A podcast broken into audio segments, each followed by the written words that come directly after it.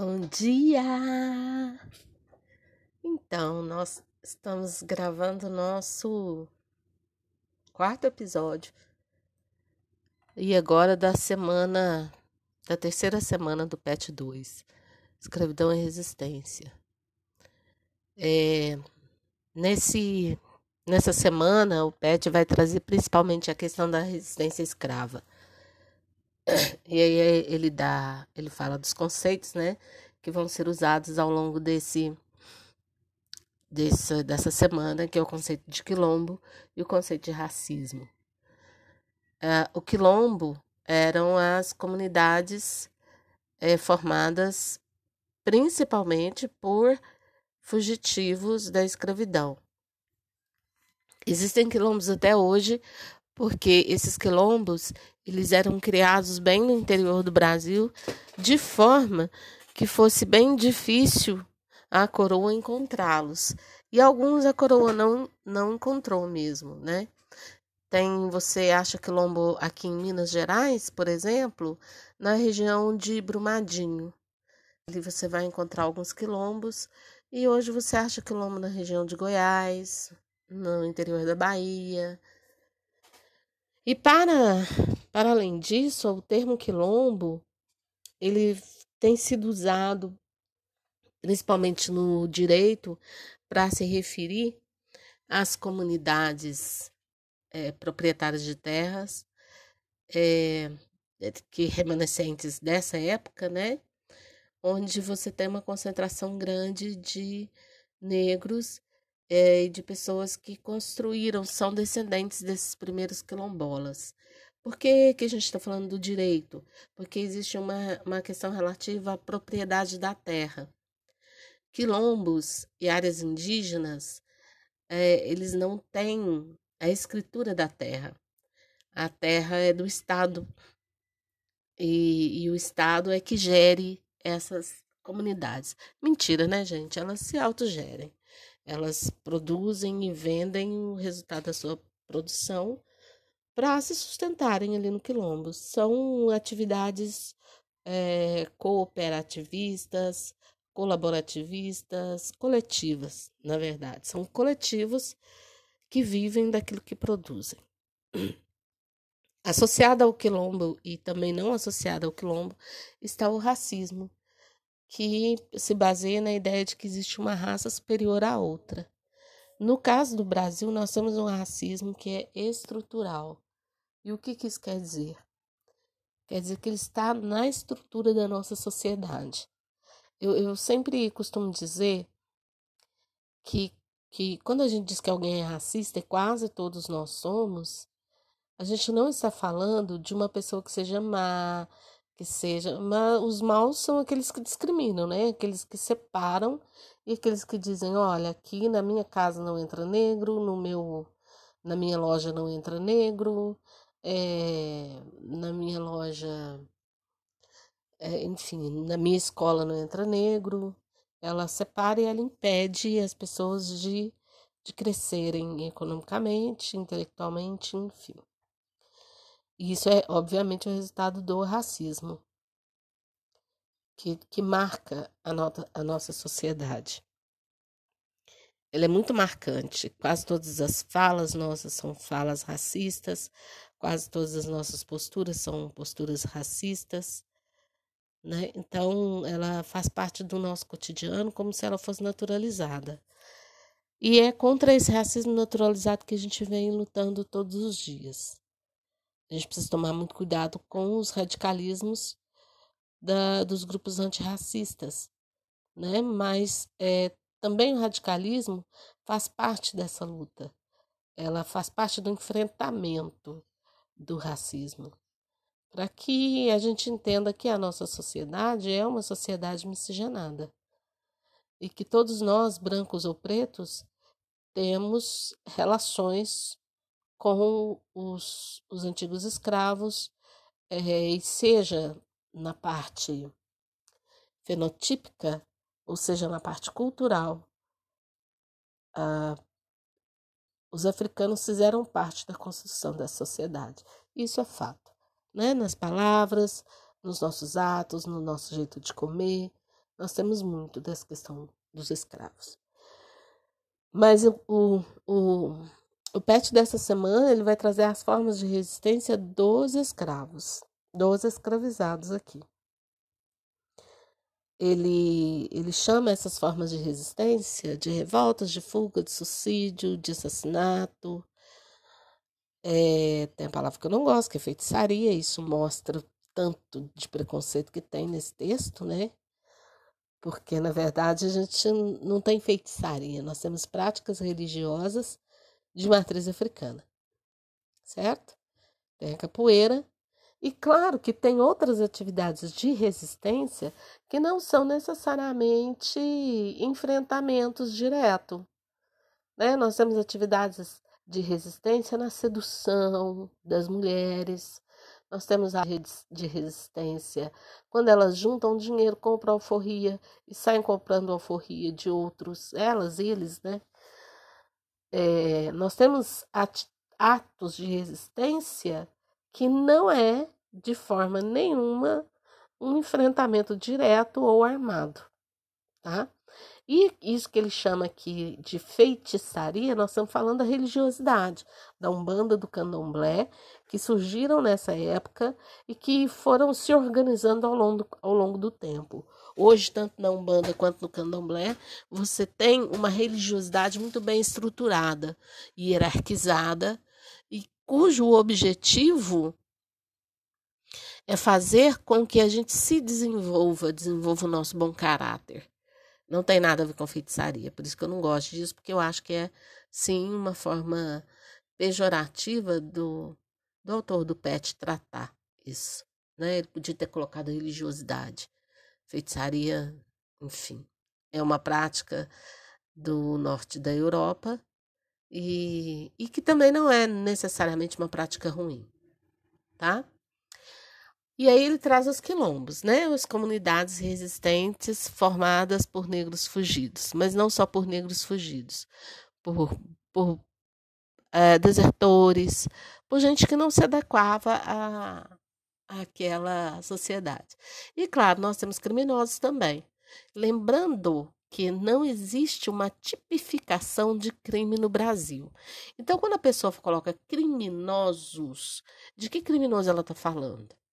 porque ela pode sim falar de ladrão, isso é comum aos quilombolas, eles roubavam fazendas para manter a sua, eles sequestravam pessoas para se organizarem ali no quilombo e eles também matavam pessoas que tentavam entrar e destruir os quilombos. Então, criminoso por criminoso, né? Índios e mulatos, olha que ela separa também mulato do do termo negro. Por que, que ela separa?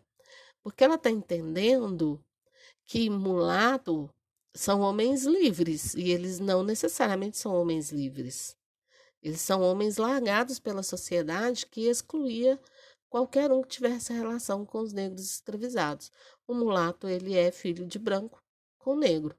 E em geral, em geral, não significa que é sempre, em geral, é o resultado de uma violência sexual contra a mulher negra, tá?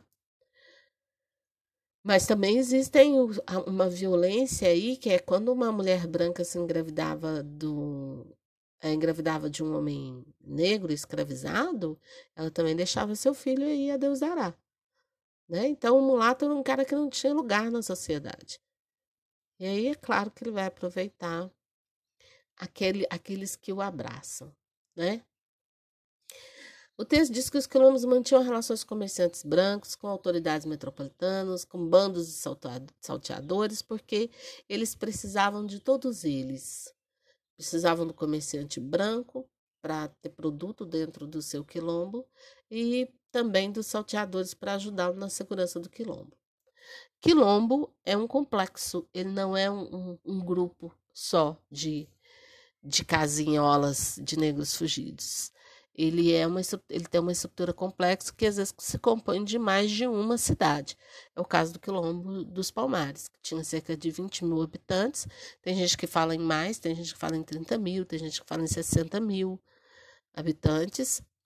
é, distribuídos em várias pequenas aldeias, pequenas cidades. O texto tratando Palmares, por exemplo, como uma confederação de quilombos. Mas nós tínhamos aqui em Minas Gerais, o quilombo do Quero-Quero, que também era formado de vários outros é, outras unidades quilombolas. E fala também do quilombo do Ambrósio, que fica ali na próxima cidade de São Gotardo, entre São Gotardo e Ibiá, no Alto Paranaíba, e que tem até hoje tem marcos aí desse quilombo. Quando alguém vai visitar, consegue ver ali. Não sei como é que está hoje, mas há uns 20 anos atrás era possível visitar o quilombo do Ambrósio.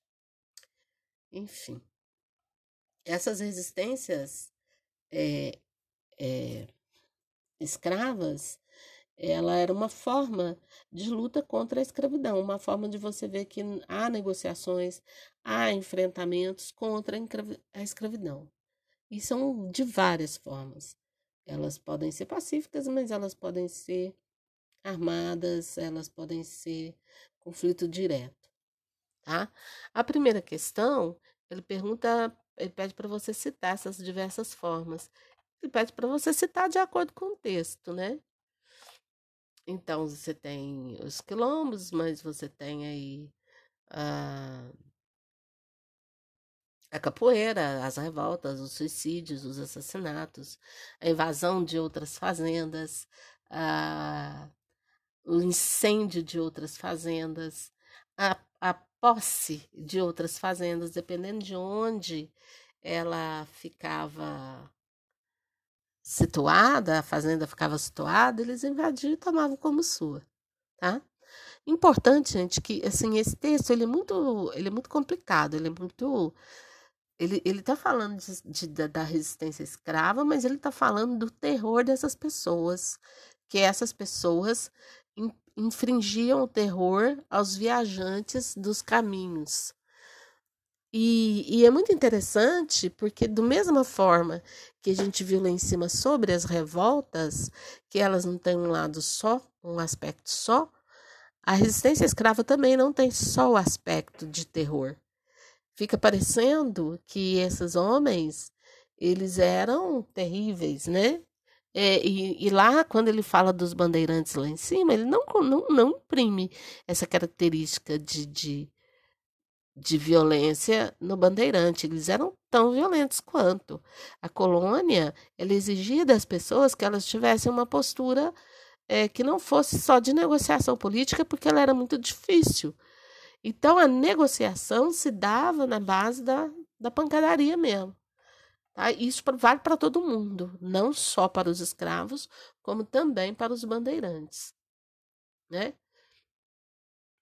O quilombo, então, ele é uma ele é uma organização de negros fugidos e que era composto também por índios, por brancos pobres, por desertores dos exércitos, né? É... E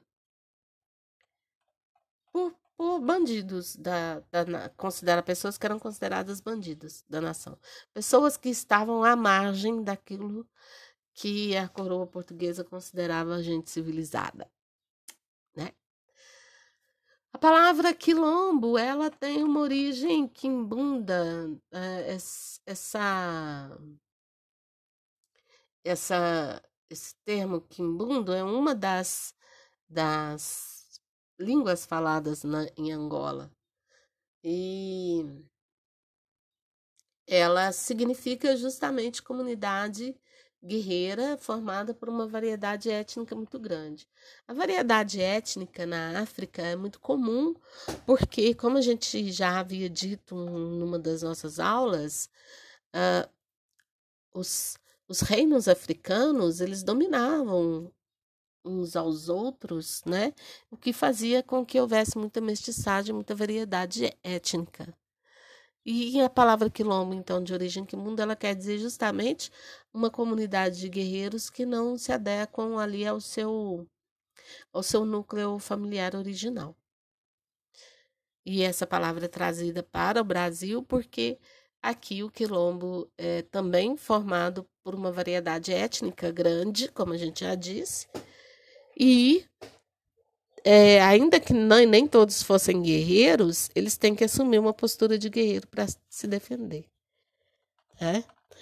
O Conselho Ultramarino chamava de, de quilombo toda a habitação de negros fugidios, negros fugidos, né?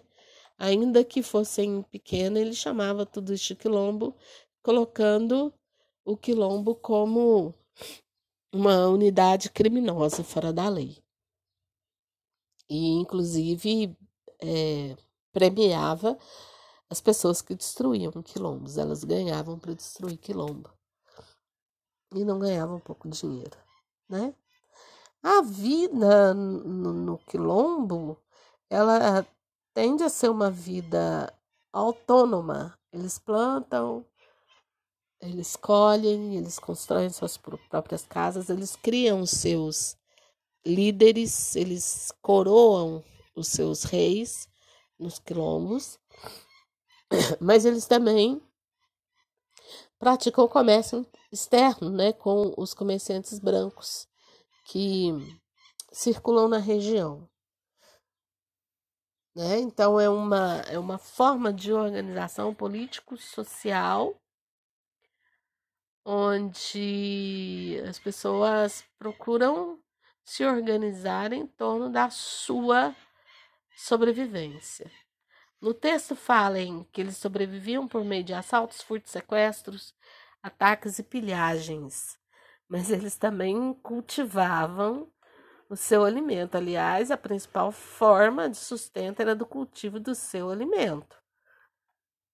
Tá? E compravam também de comerciantes brancos.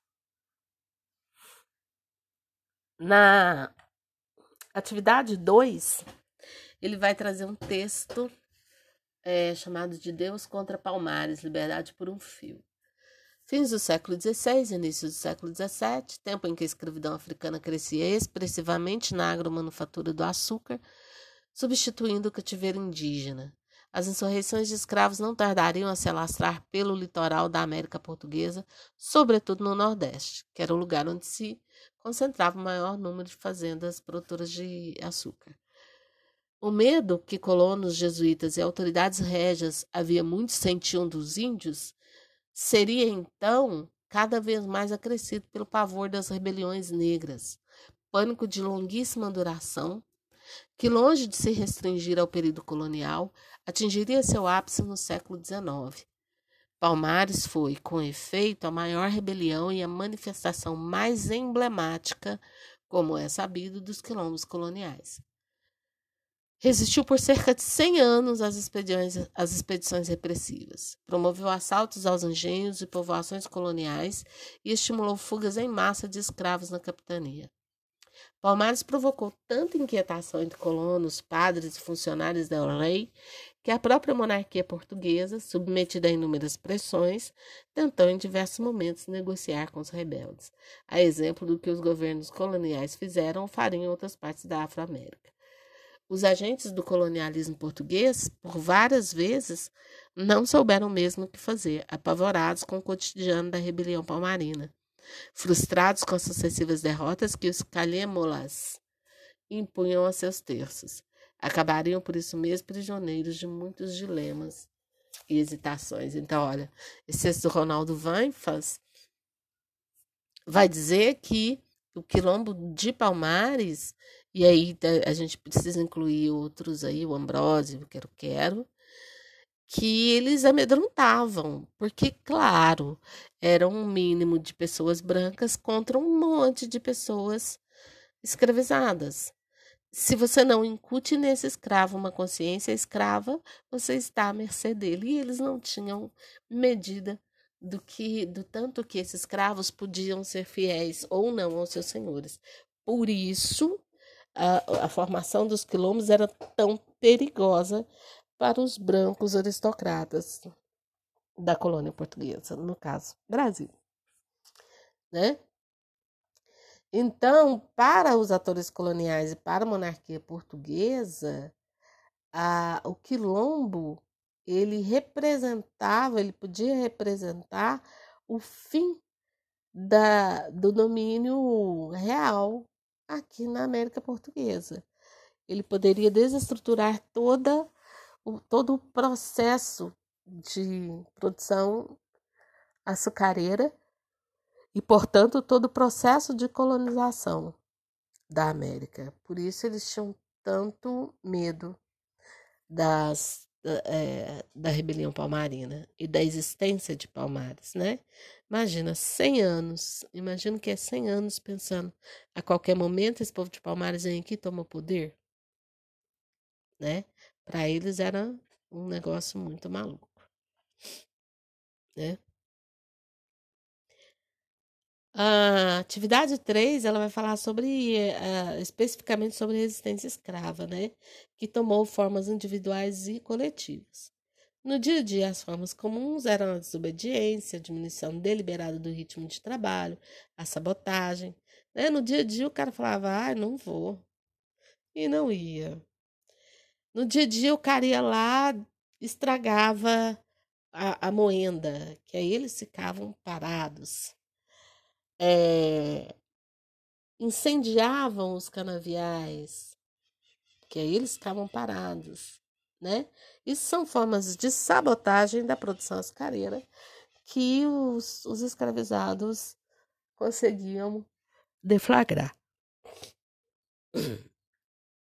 As formas de resistência individual, ele diz, eram mais extremas, né? A autodestruição por suicídio, a matança dos filhos recém-nascidos, Gente, se você tem um filho, você sabe que o seu filho vai ser escravo, você sabe qual vai ser a vida dessa, desse filho, muitas mães matam esses filhos por amor a eles. É uma atitude extremada, realmente. Né? Ataques físicos contra os senhores e seus familiares, administradores, feitores. Embora as vinganças violências fossem raras, elas alimentavam o medo dos senhores. Com efeito, o assassinato de um senhor por um ou mais de seus escravos sempre colocava regiões inteiras em pânico. Uma das formas mais frequentes de resistência escrava era a fuga individual ou coletiva. Desde os primórdios da colonização existia uma forte repressão às fugas. Os, sena os senados da Câmara, por exemplo, sempre nomearam capitães do mato, homens especializados na captura de fugitivos, recompensados pelos próprios de acordo com a resistência do local onde efetuavam o reaprisionamento. Ah, pessoas, os capitães do mato eram homens negros, na sua maioria. Homens negros que se colocavam do lado da coroa portuguesa para oprimir e violentar os seus pares. Vocês devem ter ouvido, por exemplo, agora, né, que o, o o presidente da Fundação Palmares, que foi uma, uma fundação criada para fomentar os estudos sobre escravidão, sobre racismo, sobre preconceito contra o negro no Brasil. É uma fundação criada para a gente repensar essas situações. E o presidente da Fundação Palmares falava assim: ah, não, não existe preconceito no Brasil. Isso aí é coisa desses marxistas. Ora, não sei se é coisa de marxista. O que eu sei é que é uma forma de enfrentamento que nós temos hoje de, de enfrentar o racismo. E a Fundação Palmares, ela produz uma série de textos a respeito, de estudos a respeito disso. Quando esse cara diz que não há racismo, ele basicamente está dizendo a gente pode fechar essa fundação. E ele diria que sob o, o, a batuta dele, a Fundação Palmares não iria mais financiar nenhum tipo de estudo sobre racismo. Ora, se foi para isso que ela é criada, né? E aí as pessoas viam no Facebook dizendo que esse, esse cara era um capitão do mato. E é isso, o capitão do mato eram homens que tinham hábitos, eles eram homens normalmente livres, que tinham hábitos mateiros, aprendido com os indígenas, e que conheciam a região porque eles viveram ali naquela região. Era uma forma dele sustentar a si mesmo e a família, sim. Era uma forma assim dele sustentar, porque ele ganhava para capturar os negros, os fugidos. Né? Mas, é, ao mesmo tempo, ele, ele acaba se tornando uma persona não grata entre os grupos, né? Homens que não se reconhecem, que não se reconhecem entre seus pares. Enfim. Os capitães, do, os capitães do mato eram homens livres, mas de origem nos estratos mais humildes da população, ou seja, geralmente eram mestiços e negros. Muitas vezes esses caçadores de escravos eram forros, tinham, eram escravos alforriados.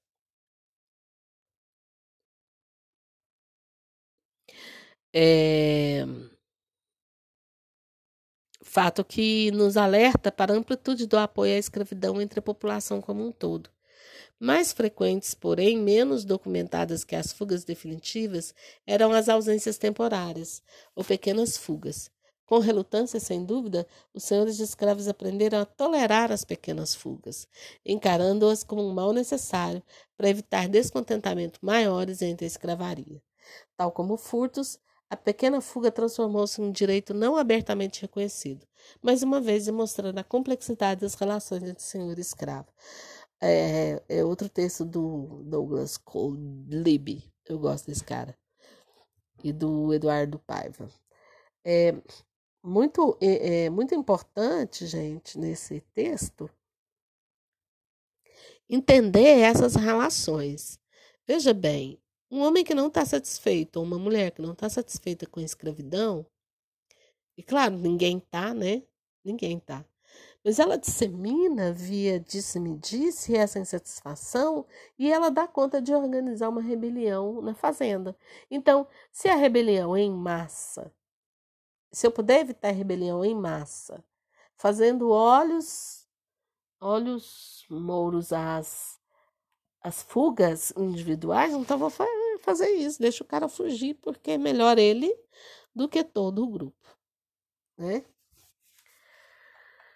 Aí ele está dizendo, com base nas informações da, de Libe Paiva, redige um texto sobre a resistência na América Portuguesa. Nesse texto, seria bom que você colocasse todas essas questões.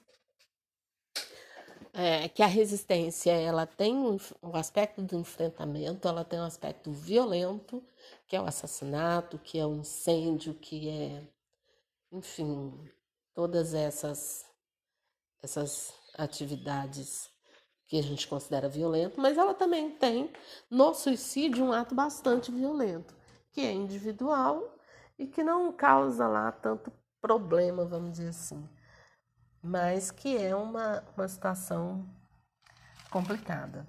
E é bom que você coloque também essa questão dos quilombos nesse texto, né? Como entidades, cidades autônomas e que procura reorganizar a vida desses escravizados como se eles estivessem na África. Tá bom? Beijo, até o próximo episódio.